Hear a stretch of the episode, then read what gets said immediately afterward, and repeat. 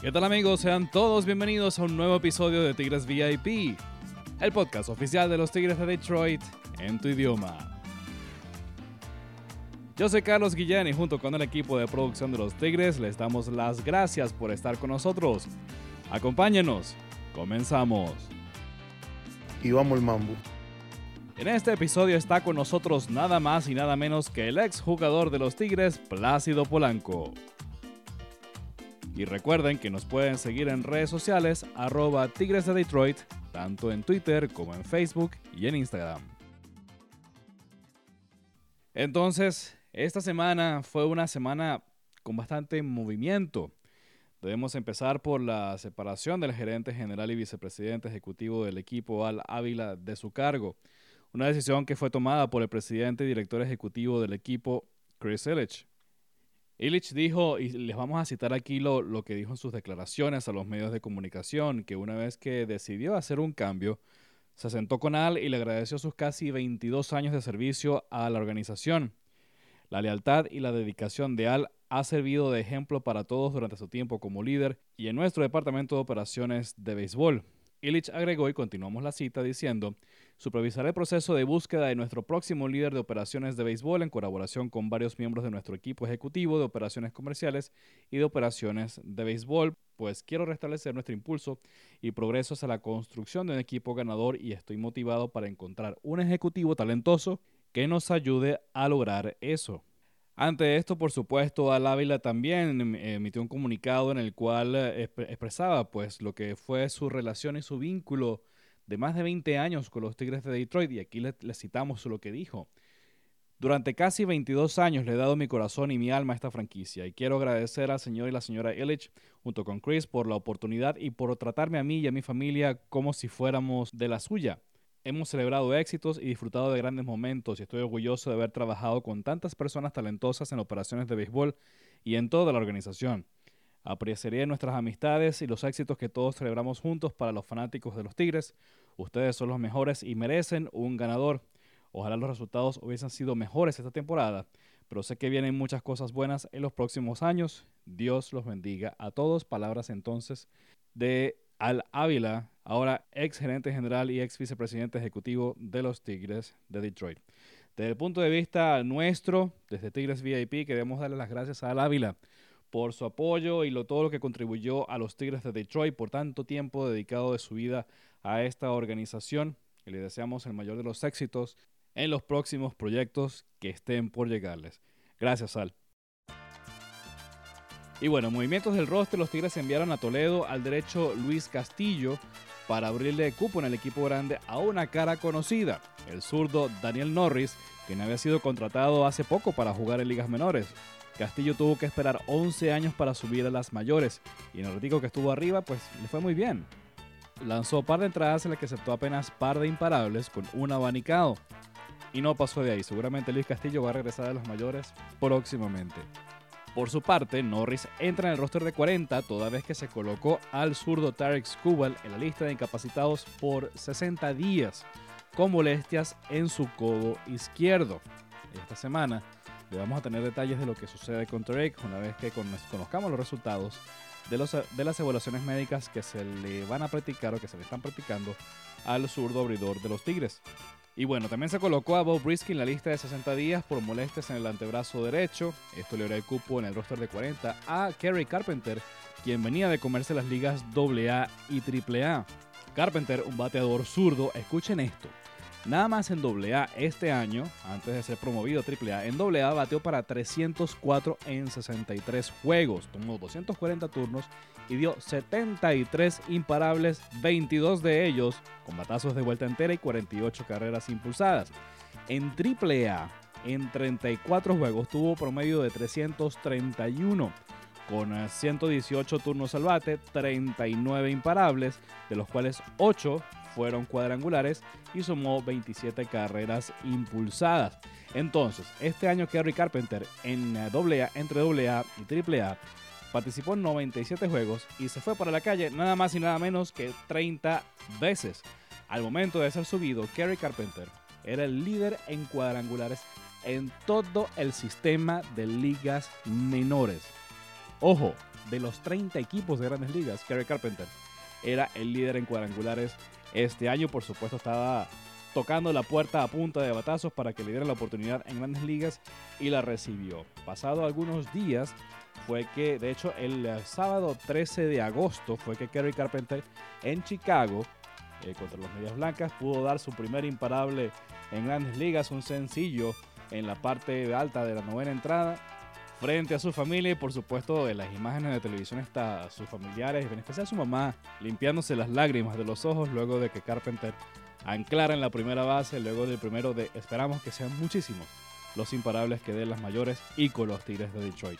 Das Cameron fue enviado a Toledo y Austin Meadows empezó a ver acción también con los Mud Hens y se espera que se una pronto al equipo grande. Otro que también está cerca de ser llamado los Tigres es el zurdo Eduardo Rodríguez, quien le pasó por encima a su rival en AAA en su primera salida en este nivel y se espera que haga otra con Toledo antes de ser llamado al equipo grande. Y ahora le damos la bienvenida a una de las grandes figuras de los Tigres de Detroit, quien está con nosotros acá en Tigres VIP, el señor Plácido Polanco, una de las figuras importantísimas de aquellos días de Serie Mundial de los Tigres, quien está en Comerica Park de visita y queremos darle las gracias, Plácido, por estar acá con nosotros. Bueno, gracias a ti por la entrevista. Siempre es un honor estar aquí, me siento como en casa. Cuéntanos en qué andas por aquí por estos días. Bueno, vine a, firmar autógrafo en el estadio y también... Eh, no sé si sabe, trabajo con los Dodgers, entonces tenemos un equipo en Midland, estamos como a dos horas de aquí, entonces voy a ver los muchachos como tres días también. Eso es lo que te mantiene ocupado en estos días, porque te iba a preguntar, ¿qué tal es ahora la vida de retirados, dejando atrás un lado el diarismo de, del béisbol de la temporada regular? Tengo como cinco años trabajando con los Dodgers como asistente especial. El jefe mío era un compañero de equipo de aquí, de los Detroit Tigers, se llama Will Rhymes. Ryan jugó aquí Grandes Ligas, entonces me consiguió ese trabajo como una manera de mantenerme relevante en el asunto, en lo que me gusta, en lo que sé hacer, en lo que he hecho toda mi vida y también tener la flexibilidad de poder disfrutar a los hijos y viajar y hacer, qué sé yo, jugar un poco de golf y cosas así, pero entonces me mantengo en el juego y de verdad que es una posición muy, muy buena, me gusta mucho. Para quienes no tienen mucha idea de quién es Plácido Polanco, una de las figuras importantísimas de los Tigres en, en la época en las últimas veces que fuera la, fuera Serie Mundial 2006, si no me equivoco, ¿no? Sí. Y hablaba con Miguel Cabrera antes de esta entrevista y Miguel tenía, tenía muchos cuentos sobre ti. habló maravillas, por supuesto. Habló de la calidad y la intensidad de tu juego. Habló de la de lo gamer que eras, una palabra que él especificó mucho, que, que tú eres un gamer. Y dijo que tú, no había turno al bate en que tú no te dieras por, por vencido y que cada turno al bate era peleado. Cuéntanos cómo, es, cómo fue aquella época en que los Tigres estaban en la Serie Mundial y que tú fuiste parte de eso. Eh, tu desempeño, porque Miguel, como te digo, habló maravillas de ti. Bueno, esas palabras viniendo de Miguel para mí significan mucho, porque para mí Miguel Cabrera es uno de los mejores bateadores, si no el mejor que ha pasado por la historia. Entonces, como te digo, yo a muy temprana edad aprendí que a tener mucho respeto por el juego, ser muy responsable con mi trabajo. Entonces, es una oportunidad que tiene una sola vez en la vida. Entonces, siempre trataba de fajarme todos los turnos, tratar de dar por el 100% todos los días. Es algo que yo siempre he dicho, si tú no puedes venir al terreno de juego a durar dos horas y media, tres horas y darle el 100%, entonces está en el trabajo equivocado. Y no importa que tenga el talento o no, tiene que respetar el juego. Entonces es algo que yo siempre me puse en, mi meta. Especialmente mi carrera no era, yo no era un prospecto, yo no era un tipo el más rápido, el que más tiraba nada. yo tenía que hacer todas esas cosas y jugar duro para poder eh, seguir subiendo y sobresalir y después que llegue a Grande Liga mantenerme. O sea, y nunca paré de trabajar y es algo que trato de, enseñar ahora. También una de las cosas que quizás muy, pocas personas saben, porque obviamente no todos tienen acceso a los vestidores, al clubhouse de los Tigres. Entrando al clubhouse hay un pasillo con las fotografías de los jugadores más importantes de cada generación, de cada década, por decirlo de alguna manera. Y cruzando a la izquierda, vi a la oficina del manager ahí las fotos de los campeonatos, las fotos de los, de los títulos de la Liga Americana y de los pases a la, a la Serie Mundial. Una de esas fotos es la tuya, sosteniendo uno de los trofeos del momento. Cuéntanos de aquella época de los Tigres de Detroit. Bueno, para mí, imagínate, cuando yo llegué a, lo, a esta organización, y esto te lo puedo decir con la mayor sinceridad posible, desde que yo llegué aquí, el primer día, el segundo día, ya yo me sentía como que yo era parte del equipo de hace mucho tiempo. Eh, todos estos muchachos que teníamos aquí, me hicieron sentir tan cómodo también. Estamos hablando de Iván Rodríguez, de, Fernando Rodney, de Carlos Guillén, Maglio Ordóñez, Omar Infante, eh, Ramón Santiago. O sea, si tú miras todas esas personas que estoy hablando, tremendas personas, yo como que caí, encajé de una vez rápido me dieron esa confianza, jugando segunda base todos los días, bateando segundo. el terreno también me gusta porque es un terreno bastante amplio y como yo era un tipo de bateador que regaba mucho la pelota, era muy bueno para mí. Y qué te digo, sabiendo que venía el terreno a, jugar y que iba a jugar todos los días, me, sentí súper cómodo, encajamos muy rápido y la energía que teníamos en el equipo. Yo sabía que era una cuestión de, de, nada más de, encajar, de coger una pieza aquí, otra pieza allá. Y no fue como hasta el segundo año donde ya estábamos en los playoffs que, cogimos dos o tres pitchers, vino Verlander también, estaba Sumaya, Jeremy Wonderman y teníamos Nate Robert, teníamos un buen equipo, o sea, buen equipo. A veces la gente se confunde porque tiene muchos nombres buenos en un equipo y se cree que es un buen equipo. Eso no es necesariamente un buen equipo. Nosotros sí. nosotros sí teníamos un buen equipo. Nosotros teníamos talento, pero también éramos un equipo. La palabra equipo es que jugamos juntos, que de verdad no, no, no nos preocupamos el uno por el otro. Y yo creo que eso es uno de los mejores equipos que yo he estado. No solamente porque fuimos a la Serie Mundial, sino en la forma como nos llevábamos y lo que hicimos con el talento que teníamos. Son de las cosas que en este béisbol de 2022 mucha gente piensa. Hablan de los contratos de 300 millones en solo un jugador y después el resto como que el resto del conjunto como que no termina de cuajar. Algunos sí han contado con equipos, o sea, equipos que han contado con suerte de cuajar, pero otros se las ha hecho muy difíciles y esa es una diferencia de ustedes. Estamos hablando de grandes estrellas, de jugadores súper importantes y como tú indicabas, el, ser equipo eh, fue pieza fundamental. Es otra de las cosas que me decía Miguel, la parte del compañerismo que había en ese clubhouse y que una de las principales figuras en cuanto a darle la mano al compañero que estaba en momentos difíciles fuiste tú. Bueno, sí, imagínate. El juego de pelota es un juego de fracaso. El que no sabe eso, o sea, si tú eres el mejor, tú vas a dar 3 I de cada 7 turnos. Si tú no sabes lidiar con, de cada 10 turnos, si tú no sabes lidiar con esos 7 outs, entonces eh, te vas a frustrar y te vas a, seguir tomando un día peor, otro día peor. Y eso yo también lo aprendí a, eh, muy temprana edad. Y traté de, trato siempre de darle a mi, a mi compañero eh, ánimo especialmente cuando le están yendo mal, porque de verdad cuando las cosas le están yendo bien no necesitan mucho, es cuando están yendo mal. Entonces, no sé qué es lo que pasa, pero muchas veces yo noté esto en el juego, cuando a un pelotero le está yendo mal, eh, como que poco a poco como que la gente como se va, como lo va aislando un poquito, pero inconscientemente, no es queriendo hacerlo, es como que quizás para no molestarlo o algo, y, incluyendo coaches también. Entonces yo decía, no, espérate, cuando está yendo mal es que uno necesita. Entonces yo sabiendo eso, porque también a mí me pasó, entonces yo sabiendo eso, yo siempre, pa, me agarraba a mi muchacho, me decía, oye, vámonos, que estamos bien. Y entonces, eso, de eso se trata el juego. Mucha gente habla eh, del béisbol de antaño, que era mejor que el de ahora, y siempre comparan generaciones justa o injustamente, pero tú viviste béisbol, tú jugaste pelota de la buena, fuiste a una serie mundial y sigues vinculado al deporte. ¿Cuál es, a tu juicio, la diferencia entre este béisbol de ahora y el béisbol en la época de Plácido Polanco? Oh, que el béisbol, eh, yo siempre lo, he catalogado de esta manera. Tú tienes que jugar defensa, correr la base bien y luego batear. Porque tú puedes ser el mejor equipo como bateador, pero de verdad tú no vas a batear todos los días. Pero si tú tienes buena defensa y tú corres la base bien, o sea que no haces muchos errores mentales corriendo la base, tú puedes ganar muchos juegos. ¿Cuántos juegos al final del día tú o ganas o pierdes por una carrera? Al final a veces te juegas 182 juegos y tienes que jugar un juego extra porque eso fue porque no corriste, porque te cogieron en segunda un día. O sea, tiene una, importancia lo que hay que dársela. Ahora yo no sé si se la están dando porque están esperando el honrón, están esperando el doble, eso por ahí me voy. El, el mover el corredor, no, el fulanito va a dar el doble. Y también los mismos contratos. Ya al, que mueve un corredor no tiene ningún valor. No, o sea, no tiene ahí para cobrar. Entonces yo lo voy a tirar para sacarla, lo voy a dar un jorrón, porque entonces le están pagando lo que están haciendo eso. Aunque baten 240, 230 es una cosa del el OPP, el OVP, toda esa cosa que Para mí eso es un poco donde se está saliendo un poco de eso. Incluso me voy un poco más lejos. Eh, hay gente, la fanaticada, poco a poco, como se ha perdido un poco la fanaticada del béisbol, y es porque, aunque tú no entiendas mucho el juego de pelota, cuando tú ves un robo de base, cuando tú ves un squeeze, tú ves que está pasando algo y te emociona y te queda viendo el juego. ¿Tú entiendes? Pero ahora a veces que te tiene que esperar que, la saque uno, o que un honrón y a veces no pasa nada. Por eso tanto, por eso tanto, eh, tantos ponches, tanto ahora juego perfecto, juego de un giro, gire. Antes, antes no se podía ver, es muy difícil verlo.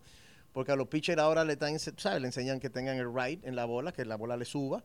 Es un pitcher que tiene buenas características y el pitcher tiene eso. Y al bateador le están enseñando un poco a que se le meta abajo para que le dé. Entonces, esa combinación es peligrosa y, causa mucho ponche. Entonces, si hay mucho ponche, no hay tanta acción en el juego. Y si no hay acciones, yo creo que poco a poco la fanaticada se está yendo. Pero así como te digo una cosa, te digo otra. También yo estando en el negocio, yo creo y veo que todos los años están haciendo algo como para, para volver. ¿Entiendes? Ya el chef lo van a quitar.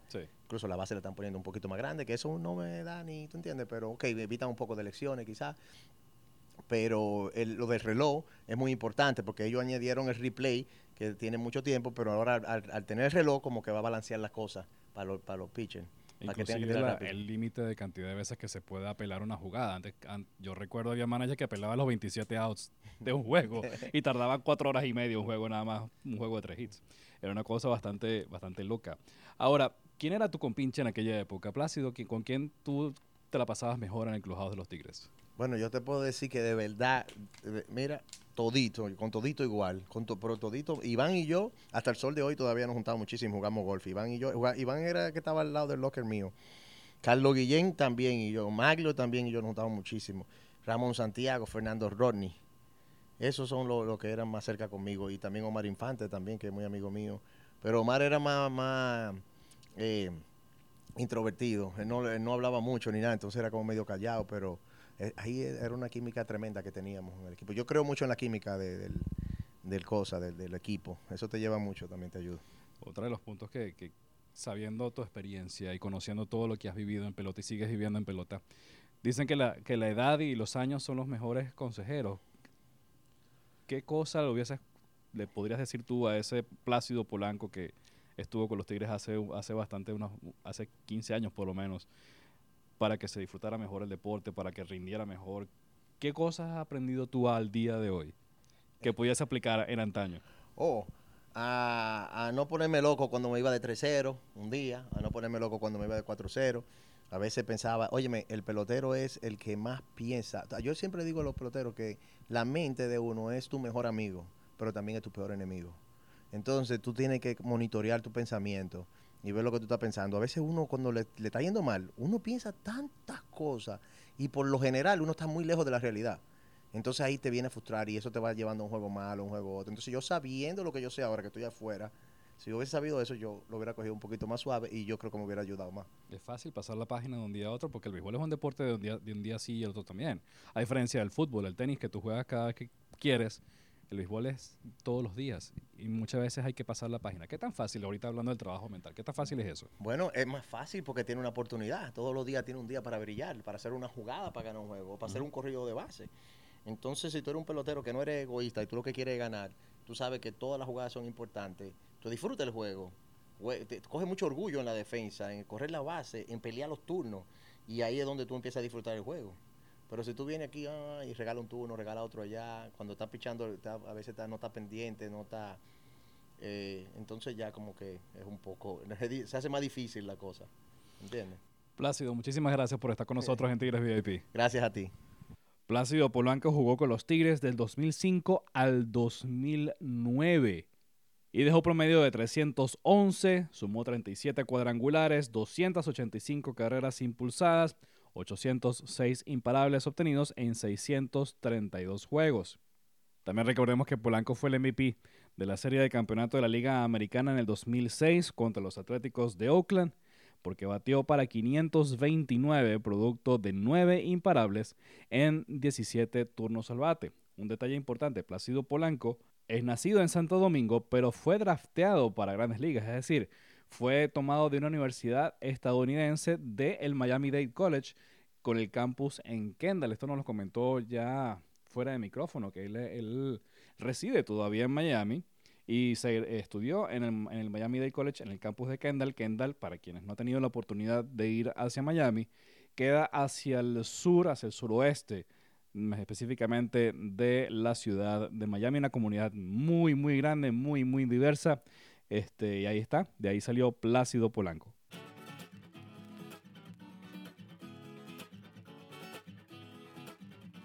Y bueno, lo que hemos estado venido anunciando en cada uno de los cierres de Tigres VIP hasta este inclusive, y les contamos que ya falta nada para el 19 de agosto, dependiendo de la fecha que usted esté escuchando este podcast, Pero es que el 19 de agosto se va a llevar a cabo Fiesta Tigres en Comerica Park, la fiesta latina de los Tigres de Detroit en casa. Ese, ahí vamos a recibir a los angelinos de Los Ángeles, Anaheim y van a haber muchas actividades de las nuestras, de nuestras, con nuestros sabores, con nuestros olores, con nuestros colores, con nuestra música, con nuestro idioma, por supuesto. También va a estar presente nuestro idioma en Comerica Park ese día para quienes están escuchando en este momento este podcast antes del 19 de agosto y tienen la opción de ir a Detroit.